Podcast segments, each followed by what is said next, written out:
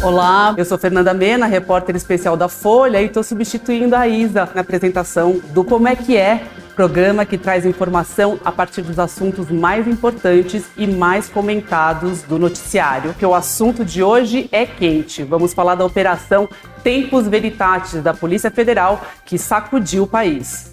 Os brasileiros acordaram nesta quinta-feira, dia 8 de fevereiro, com uma grande operação da Polícia Federal que investiga o planejamento de um golpe de Estado para manter o ex-presidente Jair Bolsonaro no poder. Um golpe efetivamente tentado nos atos de 8 de janeiro de 2023, que atacaram e destruíram partes das sedes dos três poderes em Brasília e que, segundo as investigações, teriam começado numa reunião no gabinete ministerial de Bolsonaro em 5 de julho de 2022, pouco mais de três meses antes do primeiro turno das eleições presidenciais.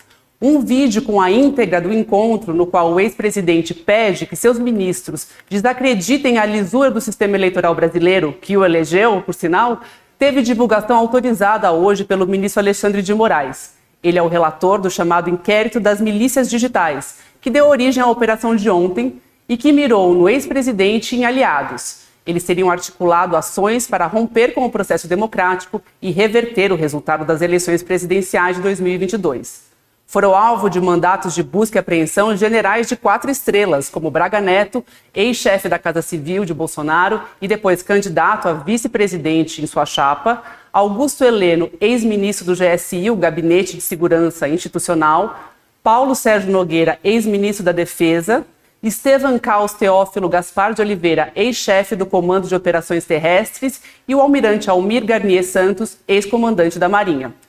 Em sua casa, em Angra dos Reis, no Rio de Janeiro, Bolsonaro teve o seu celular, o seu celular e de um ajudante apreendidos pelos policiais federais e foi informado sobre duas medidas cautelares da operação: a entrega do passaporte à PF em 24 horas e a proibição de contato com os demais investigados no inquérito.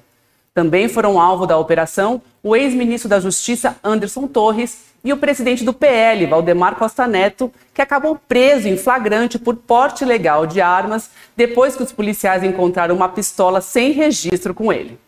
E para contar tudo sobre essa operação, estamos hoje aqui com o César Feitosa, repórter da sucursal da Folha em Brasília. Obrigado, Fernanda, pelo convite. Sempre um prazer participar aqui com vocês. César, o que, que, a Polícia Federal descobriu ontem durante o cumprimento dos seus mandatos de, de busca e apreensão e de prisão? E o que, que o Brasil descobriu sobre as ligações dos atos golpistas de 8 de janeiro de 2023 com o governo Jair Bolsonaro e com as Forças Armadas? Bem, a Polícia Federal ela foi para a operação de ontem, obviamente já com todas essas informações que levaram, inclusive, ao pedido de buscas e apreensões e de prisão contra esses ex-ministros, aliados do ex-presidente, militares, etc.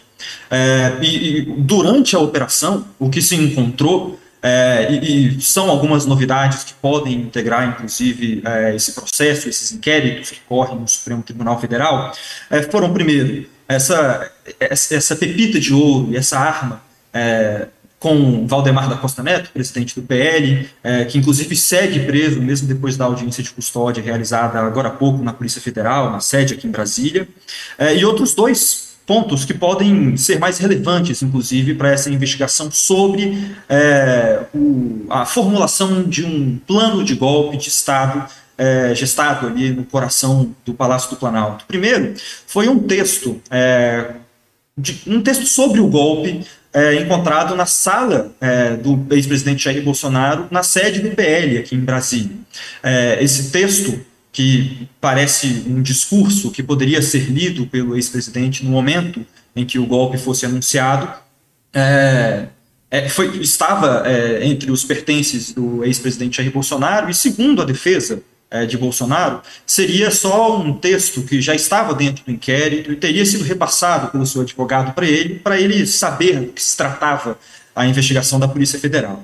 É, foi encontrado também, essa informação de hoje, publicada pelo jornal o Globo, é, que foi encontrado na casa do ex-ministro e general quatro estrelas Augusto Heleno uma agenda é, com alguns, algumas informações escritas à mão é, pelo general é, que falam sobre esse plano golpista de tentar é, diminuir, por exemplo, poderes que tem o Supremo Tribunal Federal é, determinando, inclusive, por exemplo, a prisão de delegados que cumprissem determinações judiciais consideradas nesse texto de Augusto Heleno é, medidas ilegais. Portanto, é, são especialmente essas duas provas né, que foram é, colhidas durante essa operação, são provas relevantes e que precisam ser contextualizadas é, em trabalho investigativo que a PF deve fazer nessas, nesses próximos dias, nessas próximas semanas.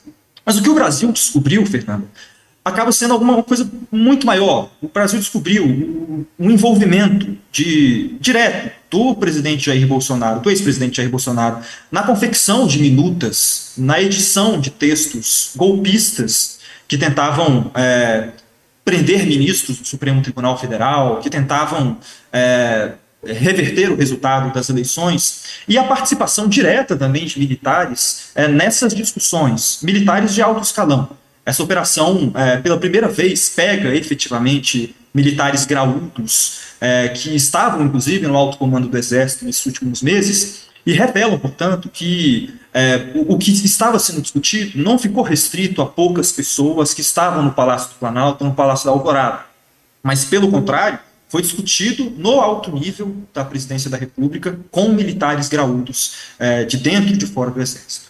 São realmente denúncias muito graves. Conta pra gente, César, o que é o inquérito das milícias digitais e o que embasou essa operação? Como é que a PF chegou a essas informações? A Polícia Federal é, tem diversos inquéritos que acabam é, mirando, tem como alvo o ex-presidente Jair Bolsonaro, alguns aliados políticos, é, parlamentares e também o, o ex-ajudante de ordens Mauro Cid. É, alguns desses inquéritos, inclusive, foram abertos é, pelo próprio Supremo Tribunal Federal para investigar ataques à própria corte, aos seus ministros, e que depois avançaram é, junto ao Ministério Público Federal e à Polícia Federal para investigar, por exemplo, é, essas, esses ataques à democracia. A gente lembra, por exemplo, que esse, esses inquéritos envolvendo tanto a milícia digital, formado é, supostamente por aquele gabinete de ódio, de assessores é, do ex-presidente que ficavam no Palácio da, do Planalto incentivando e disseminando informações falsas, mas também, por exemplo, aquele caso dos 300 do Brasil, quando um grupo de radicais instalou em um acampamento no, no meio da esplanada dos ministérios e fazia diversos atos contra o Supremo Tribunal Federal, inclusive lançando fogos de artifício contra o prédio é, durante uma noite aqui em Brasília. Então, esses processos foram iniciados é, ainda durante o governo é, do ex-presidente Jair Bolsonaro para investigar diversas é, informações de possíveis crimes que chegavam ao Ministério Público Federal e à Polícia Federal é, no âmbito de diversas outras investigações. É, tu, tudo se avançou até chegar num ponto em que, no ano passado, o ex-ajudante de ordens do presidente Jair Bolsonaro, o tenente-coronel Mauro Cid, é alvo de uma busca e apreensão é, e acaba sendo preso também pela Polícia Federal é, em maio de 2023 por causa é, de, um, é, de uma falsificação no cartão de vacinação, ou seja, outro assunto completamente diferente de um golpe de Estado, é, mas que acaba tendo também algumas relações, é, é, porque acaba sendo um desdobramento de tudo que estava sendo discutido dentro do governo é, e que estava dentro desse inquérito. Mas é, depois dessa busca apreensão e dessa prisão, se encontraram é, diversas provas no celular do Mauro Cid, em diversos outros é, diversos outros documentos e, e, e, arquivos que ele possuía em seus computadores, é, que mostravam a participação de militares, do ex-presidente da República, nessas discussões sobre um plano golpista. É, então, é, foram diversos inquéritos da Polícia Federal que estão no âmbito do Supremo Tribunal Federal que juntos chegaram até esse, esse momento.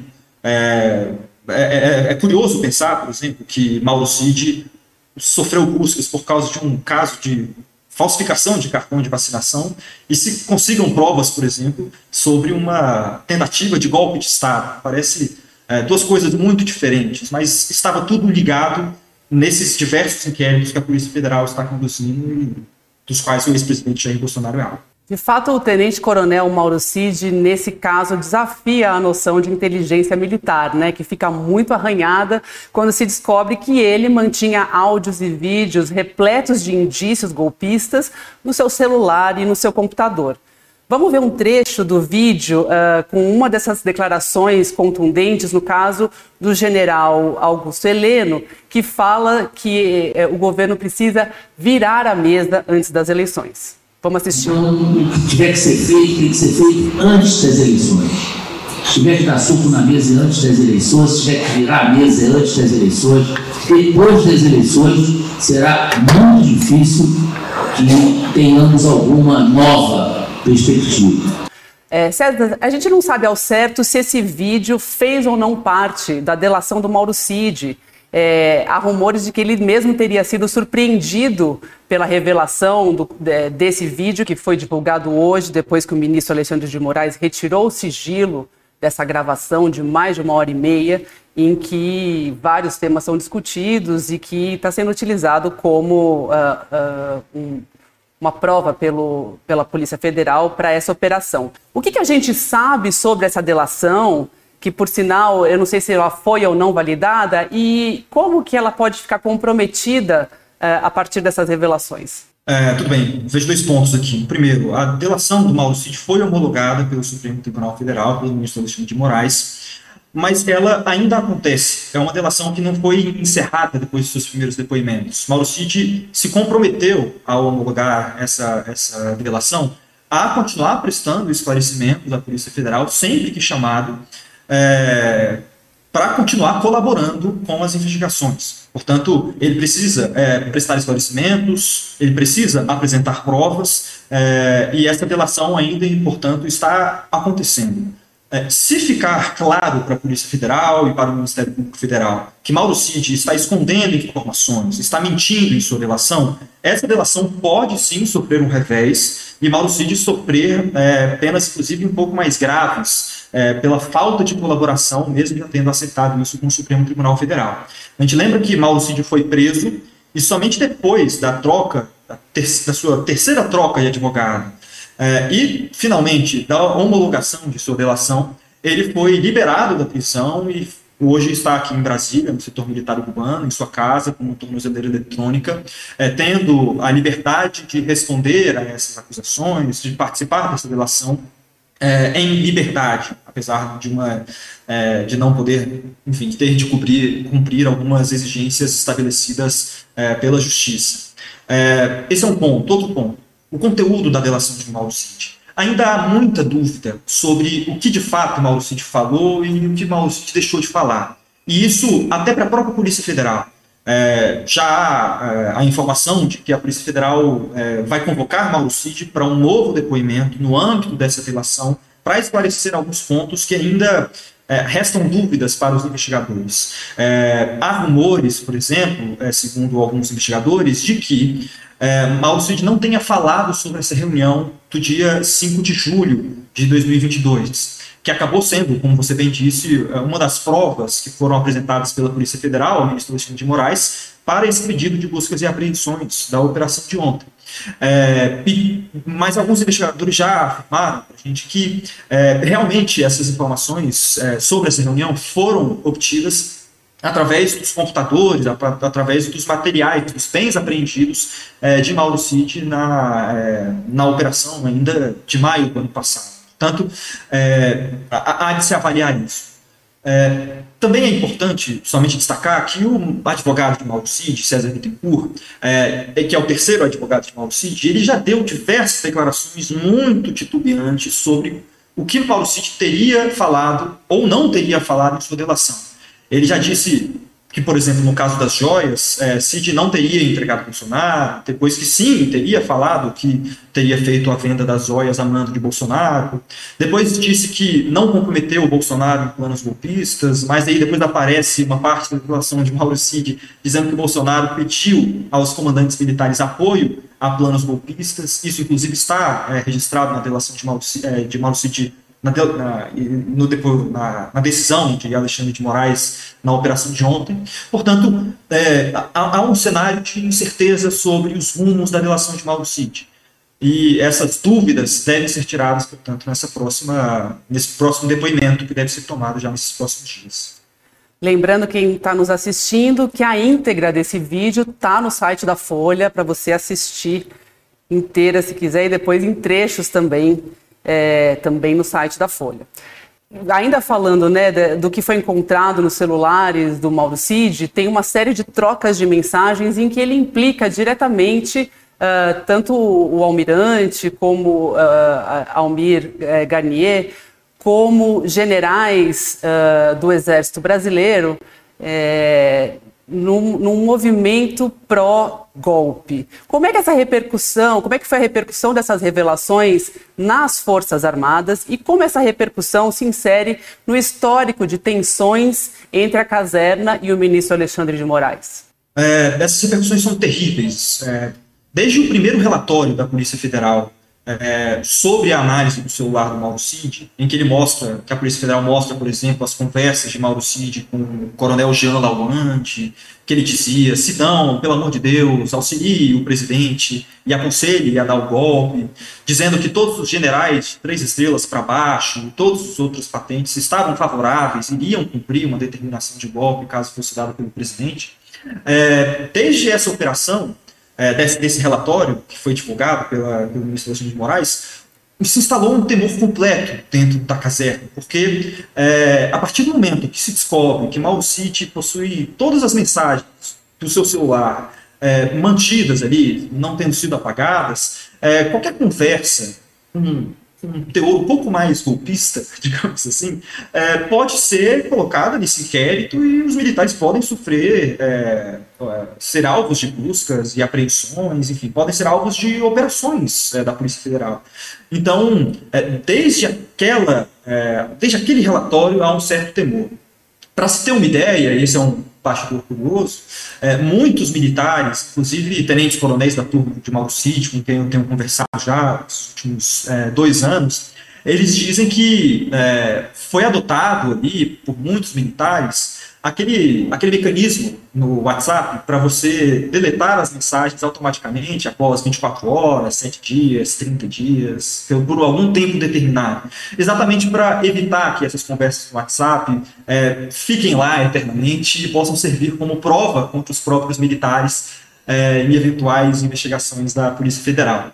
É, então, tem, tem até esse, é, é, essa repercussão imediata de se ajustar ao WhatsApp, ali, os militares fazendo esse ajuste, eu pude ver de vários, assim, é, mas também essa, esse receio de que é, o celular do Cid vire uma bomba atômica, porque ele possui diversas informações, diversos contatos com diversos militares, políticos, é, é, inclusive não só brasileiros, mas de outros países também, e há um receio do que pode ter no celular de Mauro Cid. O que diversos generais já me contaram nesses últimos anos, é, nesses últimos dois anos especialmente, é, foi de que é, há, um certo temor de que é, todo dia, toda semana, apareçam novas informações sobre o celular de Mauro Cid, sobre novas conversas golpistas, sobre novos, é, novos militares surgindo é, nesses, é, nesse, nesse escândalo, é, e que isso nunca acabe, assim, ou demore muito para acabar, porque é, isso mantém sem, sem, tempo determinado, é, um, uma crise nas Forças Armadas que é muito relevante e significativa. É, e por isso é, há, um temor é, de que novas descobertas, inclusive de militares da ativa, possam é, vir a aparecer, já que o celular de Mauro aparentemente é uma mina de provas para a Polícia Federal. Obrigada, César. O que foi revelado até aqui uh, nas investigações da PF sugere que havia uma espécie de racha dentro das Forças Armadas, com um núcleo golpista pressionando é, comandantes e outros integrantes da, da alta cúpula que fariam uma espécie de resistência democrática, aí, por hora, entre aspas. Segundo a Folha revelou em reportagem sua de setembro passado, o comandante do Exército, general Freire Gomes, sofria pressões desse núcleo golpista para que aderissem ao projeto de ruptura. Segundo as investigações, o general uh, Freire Gomes e o almirante Almir Garnier, então comandante da Marinha Brasileira, participaram de uma reunião em dezembro de 2022 em que Jair Bolsonaro apresentou a eles uma minuta de um decreto golpista que declarava estado de sítio e determinava uma ação de garantia da lei da ordem, a GLO, pelo Exército. Ainda que o Freire Gomes tenha dito aos seus interlocutores, como você apurou, que repudiou esse apelo dos colegas e do ex-presidente pelo golpe, ele, ao mesmo tempo, não denunciou que havia uma conspiração em curso. De que maneira essa omissão implica as Forças Armadas e complica a situação dos integrantes da cúpula uh, do Exército e da Marinha. Você citou de setembro do ano passado, quando eh, a gente conseguiu relatar, mostrar na Folha de São Paulo, é, que o ex-comandante do Exército, Freire Gomes, estava relatando a generais que toda vez que ia ao Palácio da Alvorada, ao Palácio do Planalto, pessoas pediam, suplicavam a ele que o Exército apoiasse o golpe. Eu fui conversar com esses oficiais generais bem próximos de Freire Gomes, desses interlocutores dele, é, para entender como que havia sido essa dinâmica. Né? Afinal de contas, são acusações muito graves é, é, relatadas ali. E o que eles dizem, em linhas gerais, é, é que Freire Gomes agiu em silêncio, submergiu e tentou fazer é, essa resistência a esses planos golpistas internamente. E que isso, na visão dos militares, é, não seria problema nenhum. Muito pelo contrário, dizem que Freire Gomes pôde sair do exército do comando do Exército no fim de 2022, sentindo essa, é, tendo esse sentimento de dever cumprido, de missão cumprida. É isso que os generais que estão no alto comando e eram próximos de Freire Gomes é, falam desde o ano passado e continuam falando, segundo conversas que eu tive nesses últimos dias, especialmente nesses últimos dois dias desde a operação. Mas o que essa operação de ontem revela, é, e, é, e é bem interessante, é que essa é, ação que houve de militares é, da reserva, militares da ativa e ex-ministros do governo, como o próprio Braga Neto, é, é essa ação deles para tentar quebrar a hierarquia e a disciplina, os dois fundamentos das Forças Armadas dentro do Exército, foi tentando é, sujar a imagem, manchar a carreira é, de Freire Gomes dizendo que ele era fraco, que ele havia sido omisso e que por isso era preciso haver um movimento de oficiais, de praças, de militares da reserva, para mostrar o descontentamento com a situação do país e apoiar o plano golpista do ex-presidente Jair Bolsonaro. Então, a gente observou, desde o florescimento daqueles acampamentos golpistas no fim de 2022, uma nota, uma carta é, de militares da reserva que defendiam é, essa ruptura democrática, e depois uma carta apócrifa que foi escrita e recebeu apoios formais, assinaturas, de oficiais superiores, ou seja, coronéis, tenentes-coronéis, militares de patentes consideradas altas dentro do Exército, e que manifestavam também a sua insatisfação com a forma como o comando do Exército vinha, é, vinha conduzindo é, essa, essa crise militar é, enfim, a operação mostra que Braga Neto e outros militares que estavam no Palácio do, do Planalto, auxiliando o, presidente, o ex-presidente Jair Bolsonaro, estavam nos bastidores articulando essa pressão contra o comandante do Exército. Hoje, inclusive, é, saiu uma repercussão bem interessante sobre isso, porque além das críticas ao Freire Gomes, Braga Neto fazia críticas ao comandante da aeronáutica, o Batista Júnior, Brigadeiro Batista Júnior, porque ele se ausentou em diversas reuniões que se tratavam sobre golpe, e ele também não foi favorável a essa investida golpista é, do ex-presidente Bolsonaro, é, e, e, ele fazia, nessas mensagens que ele trocava, o Braga Neto, ele fazia memes, comparando, por exemplo, Batista Júnior ao Batista, personagem da escolinha do professor Raimundo, o que é, é, é, é uma demonstração é, de completo desrespeito é, do Braga Neto. E hoje o Batista Júnior é, escreveu nas redes sociais é, um texto bem curto dizendo que depois, com seus, no alto de seus 60 anos, ele não se dava mais ao direito é, de é, confiar em pessoas que ele inclusive considerava amigas, mas que foram derrotadas. É, um, é uma repercussão em on a, repercussão mais forte que se teve até agora dentro dessas cúpulas militares sobre essa ação de Braga Neto. Mas, enfim, a, a, a, a operação revela o que os comandos das forças já sabiam, que era uma pressão interna dentro do Palácio do Planalto, de general, quatro estrelas da reserva, ex-ministro da Defesa, contra os comandantes militares que tentavam é, de fazer, convencer o ex-presidente Jair Bolsonaro de não realizar o golpe. É, obrigada, César. A operação da PF também ajudou na construção de uma espécie de cronologia da tentativa de golpe, com diferentes fases num crescendo. Explica pra gente Qual é essa cronologia? Brevemente? Claro. É, começa especialmente com as críticas que Jair Bolsonaro fazia às urnas eletrônicas, dizendo que o processo eleitoral brasileiro não era confiável. É, e depois com a participação das Forças Armadas na Comissão de Transparência Eleitoral, ali no TSE, e depois também na fiscalização do processo eleitoral, é, tendo acesso ao código, ao código fonte das urnas eletrônicas, enfim, participando de todos os processos de fiscalização das urnas. É, depois disso, depois da eleição, houve uma tentativa é, de se fazer questionamentos formais ao processo eleitoral. Primeiro, por um relatório das Forças Armadas, divulgado no dia 9 de novembro, que não apontava nenhuma irregularidade, nenhum erro ou fraude é, no processo eleitoral, mas colocava ali algumas questões menores que poderiam colocar em dúvida o processo eleitoral, segundo os militares que participaram desse processo.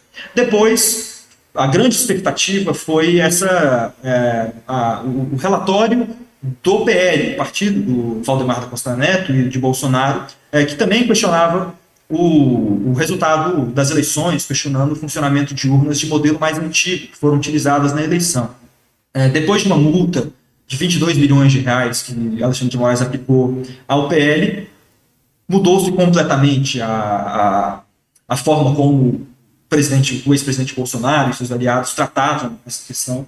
E aí, a partir disso, a partir do dia 24 de novembro, eles passam a discutir com mais ênfase é, esses planos golpistas, com minutas de decreto, até chegar é, ao 8 de janeiro e haver aquele quebra-quebra tudo, como as investigações estão mostrando. O vídeo, né, da, que é a grande novidade do dia da reunião ministerial do Bolsonaro, mostra o ex-presidente pedindo que os ministros acusem o sistema eleitoral de fraude, ao mesmo tempo em que abre a possibilidade de uma espécie de guerra de narrativas por conta de alguns trechos que parecem contraditórios entre si. Por exemplo, em um deles, uh, o ex-presidente diz que uma reação após o resultado das eleições levaria o país ao caos e à guerrilha. Vamos assistir esse trecho. Nós sabemos que se a gente reagir depois das eleições, vai ter um caos no Brasil. Vai virar uma grande guerrilha, uma fogueira no Brasil. Agora, alguém tem dúvida que a esquerda, como está indo, vai ganhar as eleições? Não adianta eu ter 80% dos votos, eles vão ganhar as eleições. Já em outro trecho, é, o ex-presidente diz que tomar providências sobre as eleições não é dar tiro nem botar tropas na rua, nas ruas. Vamos assistir esse outro trecho.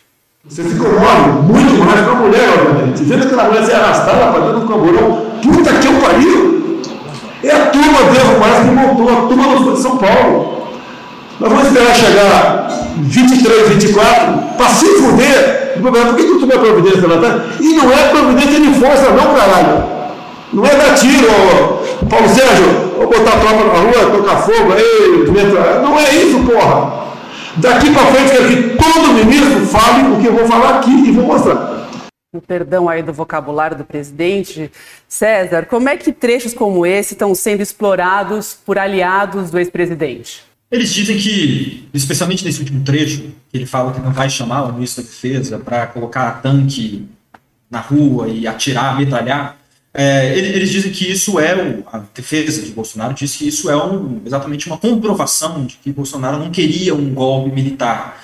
É, é, é um, são trechos utilizados pela defesa para dizer que Bolsonaro não planejava nada e não queria que nada fora das quatro linhas da Constituição ocorresse é, mesmo é, diante de qualquer resultado eleitoral.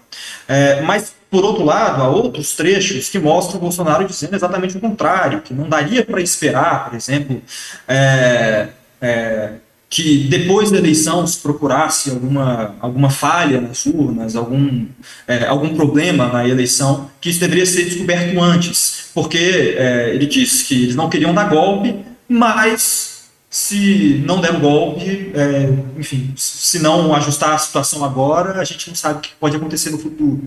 É, me parece muito, inclusive, é, as mesmas estratégias que são colocadas, tanto por opositores quanto por apoiadores, apoiadores de Bolsonaro, naquela reunião que tinha saído, é, ainda em 2019, sobre é, a situação do Sérgio Moro, né? Naquela reunião ministerial é, que Bolsonaro fazia acusações contra Moro, falava sobre o sistema de inteligência é, e criticava a atuação de Moro. Né? Aquele vídeo foi utilizado por opositores para mostrar que, que aquilo era uma prova da interferência de Bolsonaro na PF, na Polícia Federal, mas trechos é, também eram reportados e utilizados pela defesa é, para dizer que Bolsonaro não queria fazer nenhuma intervenção na Polícia Federal, muito pelo contrário.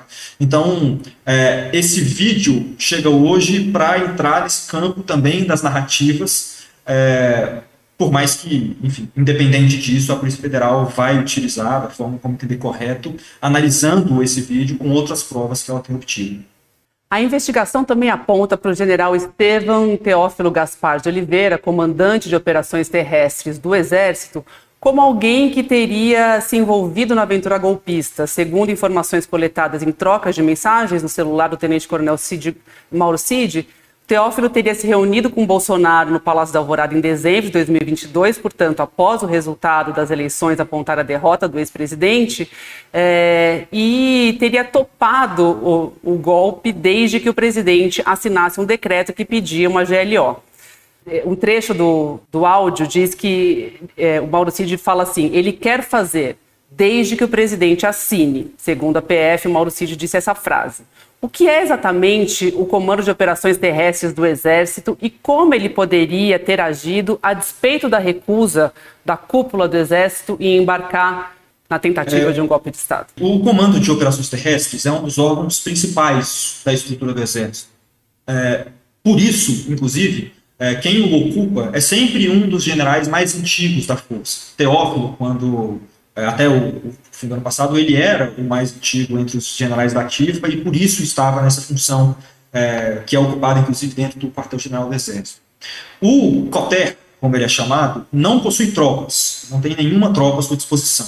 Mas a sua importância está na definição de diretrizes e planejamentos, ou seja, atualizar as doutrinas é, e como deve ser a aplicação é, dessas doutrinas é, no Exército. Então, eles são responsáveis, por exemplo, quando há uma operação de garantia da lei e da ordem, a fazer uma diretriz de quantos militares devem ser utilizados, de que forma eles devem ser utilizados, quando deve haver, por exemplo, troca de militares em determinadas posições eh, durante essas operações. Ele estipula todas essas características que deve ter a operação e envia para o comando militar de área, que é o responsável por executar esse plano. Ou seja, o COTER é o responsável por realizar o planejamento para que outro órgão dentro do Exército, um comando área, que tem tropa, possa executar. Então, é, o COTER era chave, uma estrutura chave dentro dessa discussão desse plano golpista, porque se houvesse algum decreto golpista do ex-presidente Jair Bolsonaro, teria de haver um planejamento dentro desse comando de operações terrestres para que ele fosse executado por quem quer que seja. É, então, Teófilo era uma figura-chave é, em todo esse processo, porque era o chefe dessa estrutura que define os planejamentos é, de operações militares. Um dos poucos alvos da operação que teve a prisão preventiva decretada foi o ex-assessor para assuntos internacionais do Bolsonaro, Felipe Martins. Vamos lembrar aqui que o Martins fez parte da chamada ala olavista do governo, considerada mais ideológica e formada por pessoas ligadas ao finado filósofo brasileiro Olavo de Carvalho, que vivia nos Estados Unidos e que aproximou o bolsonarismo de Steve Bannon, o ex-estrategista do ex-presidente americano Donald Trump.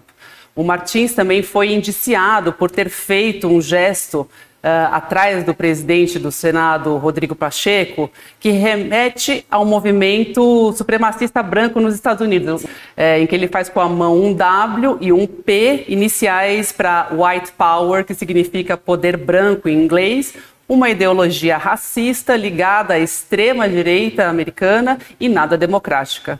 Qual foi o papel dele nessa articulação e por que ele foi um dos poucos a serem presos preventivamente? É, segundo a Polícia Federal, é, Felipe Martins foi quem chegou no Palácio do, do, da Alvorada e apresentou o presidente Jair Bolsonaro, é, junto com um padre e um jurista, é, essa primeira minuta de golpe que foi discutida com mais profundidade ali dentro do coração do governo Bolsonaro.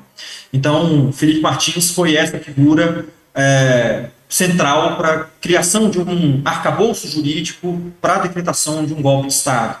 É, até essa semana, até a operação, o paradeiro de, de Felipe Martins, inclusive, era desconhecido. Ninguém sabia onde estava. É, se soube que ele tentou conseguir um cargo dentro do Partido Liberal, partido do presidente Bolsonaro, ex-presidente Bolsonaro, logo depois a, da derrota das eleições, mas ele não conseguiu. Logo depois disso, quando começaram a surgir notícias sobre esse plano do golpe, é, quando o Felipe Martins começou a ser implicado em algumas investigações, ele desapareceu completamente. É, então, me parece, e, e há um pouco é, dessa desse, desse conceito ali dentro do, da decisão do ministro Alexandre de Moraes, que a decretação da prisão de Felipe Martins é exatamente para que ele não fique solto, livre para destruir provas, por exemplo, e também diante da gravidade das informações que foram conquistadas, conseguidas pela Polícia Federal, que mostram é, Felipe Martins sendo um dos mentores intelectuais desse golpe de Estado planejado por Bolsonaro. E o que, que se sabe sobre as, os outros dois alvos da operação que também tiveram a prisão preventiva decretada? O Marcelo Câmara, que também foi assessor do Bolsonaro, e o Major Rafael Martins. Marcelo Câmara também é esse militar da reserva que estava é, como assessor do, do ex-presidente é, e que participava absolutamente de tudo, assim como o Mauro Cid, ele era um faz-tudo ali de Bolsonaro. Foi ele, por exemplo, que levou o hacker Walter Delgatti para o Ministério da Defesa para se encontrar com técnicos ali daquela comissão que fiscalizava as urnas eletrônicas. É, portanto, ele é, ele é, uma das figuras chaves também para se entender todo esse processo e a prisão dele, então, essa prisão preventiva se justifica pela gravidade é, da, dos crimes que são é, investigados é, e também dessa, por ser uma dessas figuras centrais e da importância dele não se comunicar com outros investigados. É, enfim. E, e, Rafael é um militar da ativa é, que é, estava dentro da estrutura do Comando de Operações Terrestres e que, portanto, era uma dessas figuras que poderia ter discutido planos é, para a efetivação desse golpe há, por exemplo, é, algumas conversas de Malcídio com ele que apontam para esse caminho. Então, é, essa foi uma das razões apresentadas no pedido de prisão dele, acatado por Moraes. Inclusive, salvo engano, ele seria responsável por incitar esse, o, o, os manifestantes que ficavam em acampamentos, né? Existe a sugestão de que ele também exerceria esse tipo de função nessa orquestração, né?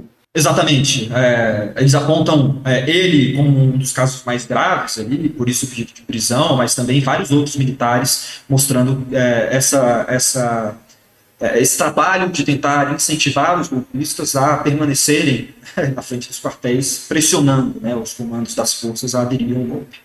E isso é muito curioso, porque é a primeira vez que a gente vê um elo entre o que, o que aconteceu no dia 8 e essas figuras ligadas é, ao bolsonarismo e ao exército ao mesmo tempo, juntos aí, né? Queria te perguntar sobre uma informação que circulou de que é, havia previsão de uma operação da Polícia Federal contra alguns generais da ativa em outubro do ano passado, e agora surgem indícios de que essa operação pode ter sido prorrogada Uh, ah, para dar tempo do general Teófilo, por exemplo, deixar o alto comando das Forças Armadas, numa espécie de redução de danos, digamos assim, para os militares brasileiros. O que se sabe sobre isso exatamente? E existem militares suspeitos de envolvimento no caso e que ainda estão no alto comando das Forças Armadas? É, ótimo. Para contar isso, eu tenho que dar um, um, pequeno passo atrás. É, houve uma, um mal-estar imenso entre a Polícia Federal e os militares desde o início da transição do governo Lula, tanto na discussão sobre com quem ficaria a BIM e o GSI, é, e também é, quem comandaria, por exemplo, operações como a própria a própria operação militar e operação de segurança na posse presidencial. É, e, e essa, esse mal-estar veio numa escalada no início do governo, no, no, início do governo Lula. Um dos pontos que os militares criticavam muito e acabou sendo a gota d'água é, para que houvesse uma, um início de tratativas entre militares e Polícia Federal, Judiciário, foi numa coincidência que os militares identificaram em datas festivas para os militares e operações contra militares realizadas pela Polícia Federal.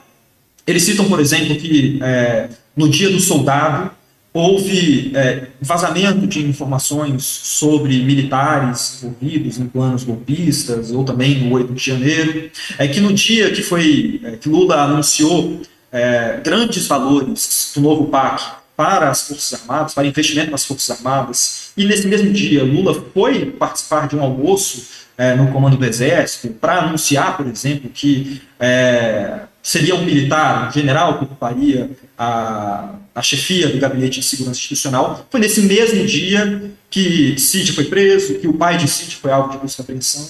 Ou seja, tiveram várias ações, dias festivos para as forças que culminaram, que seriam pautas positivas, que culminaram em pautas negativas, porque a Polícia Federal realizou operações nesses dias.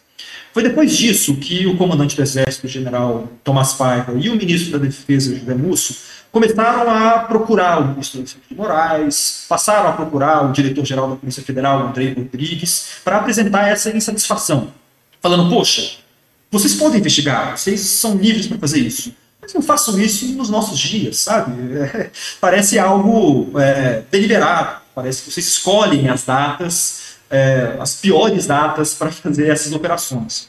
Depois disso, a gente chegou a, mostrar que já nesse grande acordo que tinha sido feito entre todas essas partes, é, a Polícia Federal adiou os depoimentos que seriam colhidos de Braga Neto, é, de alguns aliados de Bolsonaro, ali próximos do 7 de setembro, que é uma festividade militar muito grande, uma das maiores aqui em Brasília, inclusive. Portanto, é, houve é, diversas tratativas para tentar evitar que o Exército institucionalmente sofresse com as investigações é, feitas pela Polícia Federal dos militares que estavam envolvidos em planos golpistas. Nesse contexto, nesse grande contexto, é, houve esse, é, essas conversas, esses entendimentos de que seria melhor adiar essa operação contra o general Estevam Teófilo para depois que ele passasse para a reserva. Ele foi para a reserva no dia 1 de dezembro, numa, num evento aqui em Brasília, um evento muito grande e interno, inclusive.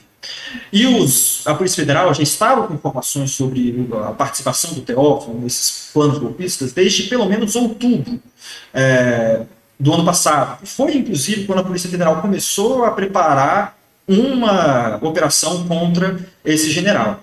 É, só ocorreu ontem essa operação é, por causa desse grande entendimento que foi fechado entre os militares e o poder civil também, digamos assim, para evitar que esse desgaste dessas investigações afete institucionalmente o Exército. Muito interessante, César. Muito obrigada. Tem um. O Alan Carlos, que nos acompanha, deixa uma pergunta aqui. Qual o prazo para o término dessa operação da Polícia Federal? Existe isso? É, a Polícia Federal costuma ter um, um período, um prazo ali para se fazer essas investigações. Confesso que vai me faltar a memória exatamente qual que é esse prazo, mas ela pode prorrogar tantas vezes quanto forem necessárias. Há uma, uma expectativa no Exército, especificamente, de que essas investigações, pelo menos relacionadas ao Mauro Cid, fossem encerradas até abril, que é o prazo é, conferido ali internamente no Exército para para a promoção de oficiais. E, inclusive, Mauro Cid está concorrendo à promoção é, para coronel, de tenente-coronel para coronel. E somente dentro das regras do Exército, Cid somente poderia é, não concorrer se ele ficasse sob júdice, ou seja, se ele fosse denunciado e tornado réu na justiça. E, portanto, há essa expectativa do Exército, e já chegaram informações, inclusive, ao comando do Exército, que uma situação de mau sítio poderia ser resolvida por meio de uma denúncia para o Ministério Público Federal até abril. Mas outros dizem que não, é preciso prorrogar um pouco mais, porque ainda há muito a ser investigado, que, portanto, isso poderia ficar talvez para o segundo semestre. Fato é que a investigação não tem um prazo definido para ser encerrada, ela pode ser prorrogada é, diversas vezes, é, como a Polícia Federal já fez, é, e isso tudo vai depender, efetivamente, do, do avanço das investigações. E uma última pergunta uh, que diz assim: tem vídeo, tem delator, tem minuta. O que falta para prender Bolsonaro? Essa é pergunta que. Ele pode ser preso realmente? O ex-presidente Jair Bolsonaro pode ser preso, como qualquer pessoa que, que, cometeu qualquer crime, mas, claro, há uma situação política muito mais delicada de se prender um ex-presidente da República. Né? A gente lembra, por exemplo, da prisão que teve de Michel Temer, que não foi uma prisão decretada pelo Supremo Tribunal Federal. É, o Supremo Tribunal Federal é, analisa questões mais políticas também, tempos políticos, que normalmente a Justiça Federal, as justiças estaduais, é, não necessariamente olham tanto como o Supremo Tribunal Federal. É, por isso, o pedido de prisão de Bolsonaro tem esse timing político também que é avaliado é, pelo Supremo, é avaliado pela Polícia Federal, é avaliado por todas as pessoas que estão envolvidas é, nesse caso. É, a gente já conversou com diversos ministros do Supremo, com investigadores, com, é, com pessoas ligadas à investigação, que dizem é, que uma prisão de Bolsonaro antes da conclusão do inquérito, antes de uma apresentação de uma denúncia, portanto, uma prisão preventiva, por exemplo, de Bolsonaro, não seria o ideal. Seria, é, poderia é, aguçar ânimos, por exemplo, de apoiadores do ex-presidente é, uma prisão antes de uma denúncia formal acatada pelo Supremo Tribunal Federal e que, portanto, seria preciso ter calma para o término das investigações. Mas não é possível saber o que vai acontecer daqui para frente. Bolsonaro, por exemplo, teve que entregar o passaporte, está obrigado a não sair do país. Se ele tentar sair do país, a Polícia Federal vai ter todas as condições para realizar a prisão preventiva. É, se ele entrar em contato com outros investigados, como ele é proibido, a Polícia Federal pode fazer uma prisão preventiva. Mas uma prisão definitiva é, eventualmente só ocorreria é, nesse, nesse grande entendimento que tem sido formado, é, realmente no fim de um processo judicial, no fim de uma investigação criminal. Tá certo, César. Queria agradecer muitíssimo pela sua participação, pelas informações todas que você trouxe aqui. Foi muito bom falar com você. Obrigado, Fernanda. Obrigado, Fernanda. E lembrando que o Como é que é volta só na quarta-feira de cinza, já tem Como é que é com o Ida Faria de volta. Eu fiquei ontem e hoje, foi um prazer estar aqui com vocês. Até a próxima.